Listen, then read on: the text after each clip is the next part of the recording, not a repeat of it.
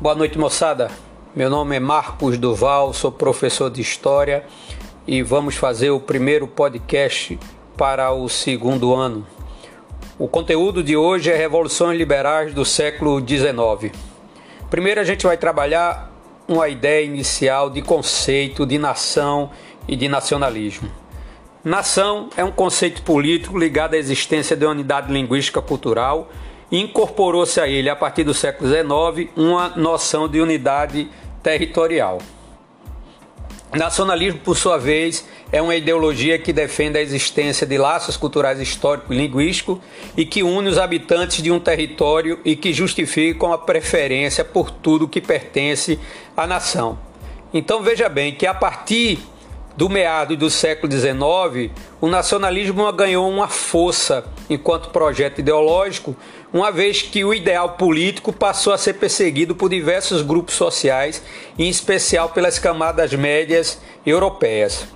Então, diante desse fato histórico, diante desses acontecimentos, a gente vai ter no século XIX uma série de processos revolucionários que, por sua vez, vão é, construir a base de um novo projeto político, econômico e social para dentro do continente europeu, tendo um desdobramento desse, dessa estrutura é, construída pelos europeus em outras partes do mundo. A primeira revolução que a gente precisa é, compreender historicamente são, na verdade, as revoluções de 1820 e a de 1830. Bom, essas revoluções elas vão ter alguns elementos que vão é, possibilitar os seus surgimentos históricos. Então, o primeiro elemento é o Congresso de Viena. A gente sabe que o Congresso de Viena ele garante o retorno das monarquias absolutistas e o retorno da aristocracia latifundiária europeia para as estruturas de poder novamente. E aí, diante dessa, desse regresso ou, ou diante dessa volta ao absolutismo, a gente vai ter os adeptos das ideias liberais, nacionalistas e socialistas questionando o, o retorno ao antigo regime político. Então, uma onda de revoluções na Europa, na América, em 1820, como e aí a gente pode dar alguns exemplos bem interessantes. A Espanha, Nápoles, Grécia. E aí no caso da América você tem revoluções no México, no Peru, no Chile, na Argentina. Esses processos eles vão é, se constituir como novos movimentos populares em 1830, é, construindo uma ação para é, consolidar o ideário liberal, consolidar o ideário burguês, que nesse momento histórico está sendo efetivamente ameaçado pela volta da, da estrutura absolutista de caráter aristocrático ao poder dentro da Europa. E aí você tem uma série de revoluções estourando em 1830 e sendo essas revoluções é, sufocadas pela ação dos grupos mais conservadores. O único caso que você pode sinalizar para a ideia de um processo um, é, liberal um pouco mais é, constituído de sucesso vai ser o caso da França e o caso da Bélgica. É importante salientar que essas revoluções de 1830 elas, elas vão ter um caráter é, puramente burguês. O próprio historiador inglês, o, o Hobbes, Ball ele vai sinalizar para a ideia de que esse movimento de 1830 ele é um movimento revolucionário é, dominado e controlado pela burguesia europeia, burguesia essa que é, se, é, se consolida sob os parâmetros de um projeto político e econômico de cunho liberal. E aí a gente vai para as chamadas revoluções de 1848. Então, essa revoluções de 1848 também vai ser chamada pelo Hobsbawm de Primavera dos Povos. Ela vai ser motivada por uma crise econômica que vai fazer é, os preços aumentarem, o desemprego aumentar, o custo de vida aumentar, e ela vai principalmente envolver a França e o Império Austro-Húngaro. ela vai também chegar aos estados alemães, além de outras regiões na Europa. Vários ideais se manifestaram nas revoluções de 48. Ideais esses constituídos por liberais, por socialistas, por nacionalistas e românticos. Ou seja, você tem um conjunto de agentes históricos, você tem um conjunto de grupos é, políticos, econômicos, sociais e culturais se movimentando dentro desse, desse movimento de 48, buscando aí afirmar os seus ideários. E aí eu queria chamar a atenção para dois grupos, né? Os, o grupo liberal e o grupo socialista, uma vez que há claramente um processo de contraposição política e ideológico entre esses grupos. Quais são os resultados ou qual vai ser os resultados dessa onda revolucionária? Bom, a Primavera dos Povos teve uma importância histórica significativa, pois ela possibilitou a derrubada dos últimos resquícios do absolutismo e da tradição aristocrática na Europa, consolidando assim a conquista burguesa. Resumindo, essa revolução de 48, ela também tem um caráter burguês, mas ela também vai ter um caráter popular. Então, o próprio Hobsbawm é, coloca uma citação, faz uma citação bem interessante de que essa revolução de 48 ela é um momento histórico em que setores da sociedade europeia colocam a, a cara historicamente no, no, como processo de reivindicação, ou seja, que a classe operária, a classe trabalhadora europeia, o proletariado europeu, ele começou a se mexer historicamente a partir de interesses dele e não só a partir de interesses da burguesia europeia. Então é interessante que a gente é, leve isso em consideração. Bom, um dos processos que tem muito a ver com esse processo que a gente acabou de sinalizar é a Guerra Franco-Prussiana.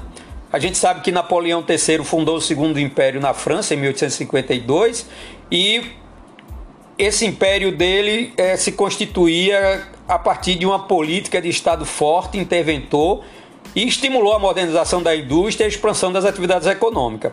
Quando a gente chega em 1870, iniciou-se uma guerra contra a Prússia, ou seja, a França entra numa guerra contra a Prússia, vai ser derrotada e Napoleão III vai ser aprisionado. O elemento interessante de todo esse processo é que com a saída de Napoleão III, vai se organizar um novo governo, né? e esse governo ele vai basicamente se sustentar em cima da Guarda Nacional. E essa Guarda Nacional, por sua vez, ela vai incorporando membros das camadas populares e trabalhadoras urbanas para expulsar os prussianos da França. Isso significa dizer que esses membros das camadas populares e trabalhadores começam a ser armados. Então, quando a gente chega em 1871, é assinado o Tratado de Frankfurt e estabeleceu-se a condição de rendição francesa e aí a autonomia volta, é, a autonomia política volta novamente a ser uma realidade dentro da França. E aí, como elemento resultante disso, surge a chamada Comuna de Paris, né? Por quê? Porque depois da guerra foi eleita uma Assembleia Nacional, Adolphe Thiers assume o poder provisoriamente com apoio dos pequenos proprietários de terra. Mas aí ele começou a tomar uma série de medidas impopulares, como a extinção do soldo da Guarda Nacional. Ora, isso em Paris, com o povo armado, é, encontra resistência. E aí os parisienses se revoltaram, o Thierry teve que se retirar de Paris e foi para Versalhes. E o que é que aconteceu na cidade de Paris? Formou-se um governo autônomo e popular, a chamada Comuna de Paris. O que é que a gente tem aí como resultado dessa Comuna de Paris? Bom, a Comuna de Paris promoveu a defesa da cidade de Paris e estruturou uma nova organização de poder. Essa nova organização de poder, ela está constituída da seguinte forma: um governo eleito por sufrágio universal, representantes do movimento operário como membros do Conselho Geral, influência das ideias socialistas e anarquistas, controle estatal sobre as fábricas e o abandono na cidade e o ensino gratuito e laico e obrigatório a todos.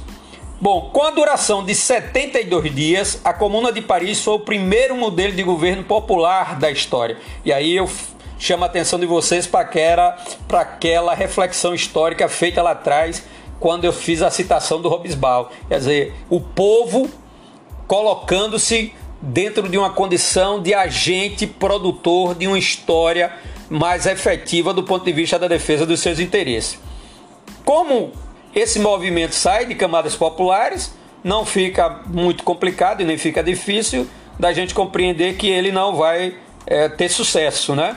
A comuna foi destruída pela aliança feita entre Adolfo Thierry e o exército prussiano, porque essa movimentação saindo de setores populares é uma ameaça não só para a França, mas é uma ameaça para a Europa burguesa, né, para o projeto é, das sociedades burguesas europeias. europeias. O, o, o, o povo ele, ele não pode e ele não deve se constituir sobre os parâmetros é, de uma tomada de poder é, político e de uma tomada de poder é, é, social, de construção de uma, de uma nova estrutura. Né? Então, o que acaba acontecendo aí é que esse movimento vai ser sufocado, mas ele passa a ter uma significância histórica interessante.